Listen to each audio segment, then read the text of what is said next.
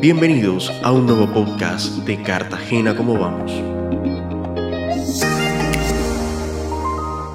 Hoy queremos compartir datos relacionados con la autopercepción de la pobreza y la inseguridad alimentaria. Si tuviéramos que definir a una persona en condición de pobreza, sería aquella que no cuenta con el acceso de los mínimos básicos de calidad de vida, agua potable y saneamiento, alimentación completa, vivienda, entre otros aspectos. Desde el punto de vista monetario sería cuando una persona no tiene ingresos mensuales que le permitan comprar lo básico. La encuesta de Percepción Ciudadana 2022 indagó a los cartageneros sobre si ellos se consideraban a sí mismos pobres, dejando a su criterio el concepto de pobreza. Se observó que en Cartagena un 42% de los habitantes se consideraba pobre, especialmente las mujeres, los residentes de la localidad 2, los adultos mayores y los del nivel socioeconómico bajo. Si comparamos el resultado de esta misma pregunta con otras ciudades de la red colombiana de ciudades como Vamos, donde también se hizo la encuesta, tenemos que en Barranquilla el resultado fue del 43% de personas que se consideraban pobres, en Medellín fue del 22% y en Bogotá del 20%. Queda en evidencia un rezago entre las ciudades de la región Caribe en comparación con sus pares del interior. Otro aspecto que guarda relación con la pobreza es la inseguridad alimentaria. Se les preguntó a los cartageneros si habían tenido que comer menos de tres comidas al día por falta de alimentos y el 44% dijo que sí. Esto tiene una especial connotación con el tema de inflación y es que dentro de la canasta familiar son los alimentos quienes han experimentado la mayor alza de precios desde 2021, lo que impacta de manera significativa en la población vulnerable o en condición de pobreza. Un detalle que no podemos dejar pasar es que el porcentaje de inseguridad alimentaria fue mayor al de autopercepción de pobreza, 44% y 42% respectivamente, pero algo similar pasa con las otras ciudades que tomamos como referencia. En Barranquilla el porcentaje que comió menos de tres comidas fue del 48%, en Medellín del 24% y en Bogotá del 25%.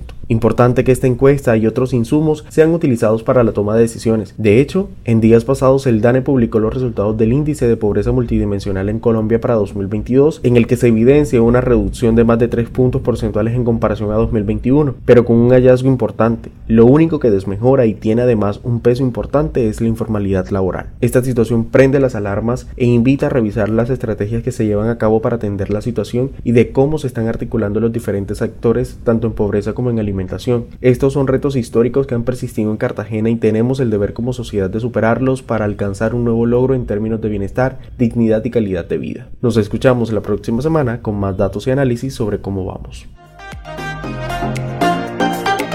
Gracias por sintonizarnos. Síguenos en Instagram, Twitter y Facebook como arroba como vamos y visita nuestro sitio web www.cartagenacomovamos.org para mantenerte actualizado con todos los datos y análisis sobre la calidad de vida de Cartagena.